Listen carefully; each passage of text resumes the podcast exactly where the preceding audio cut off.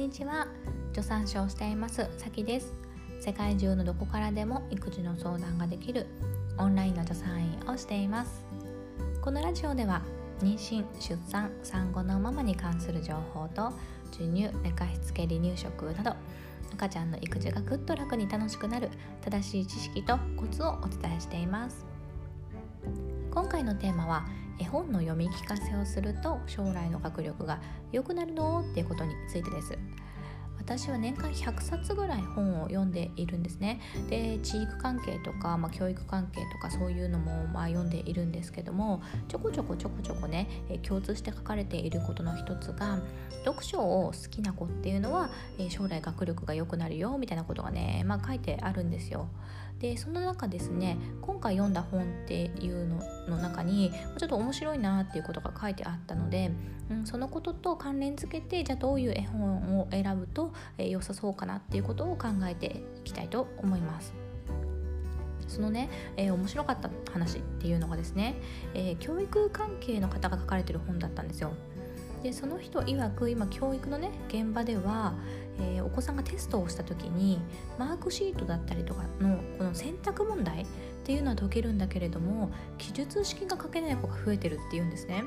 いやこれ面白いな初めて聞いたと思ってでつまりはですよこう正解を知ってて選び取るっていうのだとこう成績よくね正解をこう引けるんだけれども自分の考えを構成立てて起承転結をつけてまとめるっていう能力はこう低下してるっていうことなんですね。でその理由としては習慣的な、ね、読書が減っているからっていうことが挙げられていました。つまりね、まあ、よく言われていますけれども今ってね携帯とかねゲームとかね、まあ、SNS とかね面白いものがたくさんありますから、まあ、読書をする子っていうのがま減ってきているんですよね。人間ってインプットをしないとアウトプットってこうできないじゃないですか、えー、つまりはですね読書により今まではこう文の作りとか言い回しとか、まあ、語彙とかそういったことをインプットしていてだからこそこうアウトプットする文章を作るっていうことができていたんだけれどもその能力が、まあ、インプットが減ったことによって低下しているということなんですよね。まあそうなると単純にじゃあ本好きの子に育ったいよねっていう話になるじゃないですか。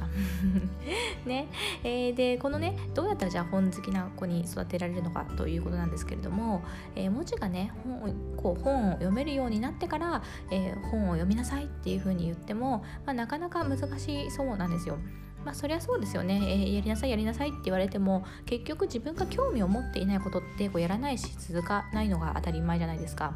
だけれどもご本人が文字を読めるようになって本を読める年齢って、まあ、結構高いですよね。だから生まれてからの最初の数年間っていうのは本人が読むんじゃなくって親が読む期間親が読み聞かせをする期間っていう風になるわけですよ。っていうことになると、まあ、そのね自分が文字を読める年齢になるまでの間に本に親しむ生活の中にもう習慣化して絵本を読むっていうことを、もう作っておく。本が好きだなっていうふうに思わせておくと自分が本を読める年齢になった時にあ読みたい、ね、本読むっていうのは好きなこと楽しいことだから読みたいっていうふうになって本好きになっていくっていうことなんですよね。ではここでですね私は助産師ですので、えー、赤ちゃんにねえー、じゃあどんな絵本を読んだらそういう将来ね本好きな子につながるようになるの？ってことをちょっと考えたいと思うんですね。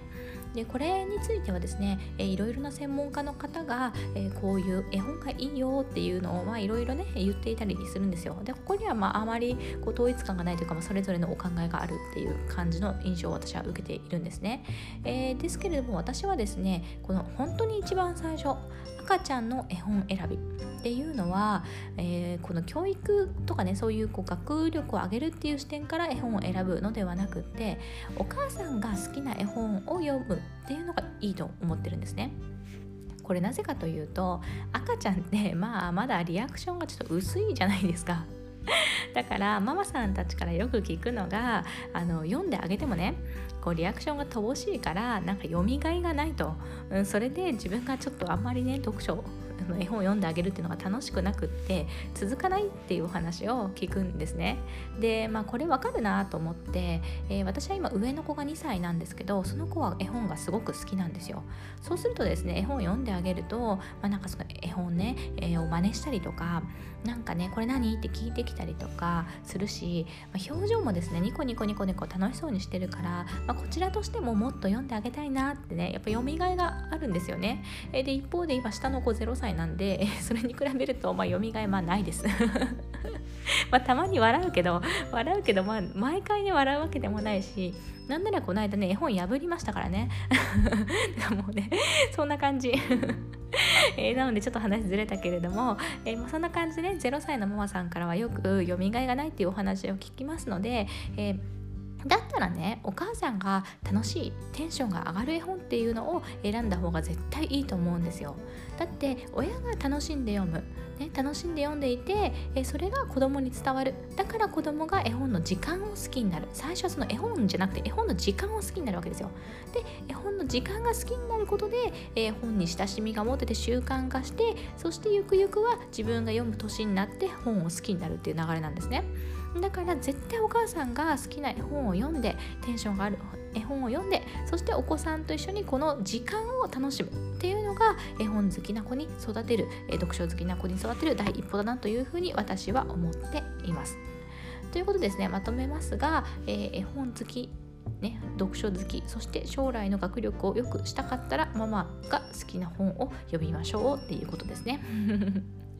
ということでね今回は雑談的にちょっとお話をしてみました。えうちのね上の子っていうのは本当にそれで絵本が好きな子に育っていてえー、この、えー、ママが好きな本を読むっていう以外にもいろいろ工夫していることがありますので、えー、ちょっとね、えー、次の放送ではそんなお話をしたいかなというふうに思いますのでご興味あればどうぞ。では今回も聞いていただいてありがとうございました。楽しくお母さんをやっていきましょう。ではまたね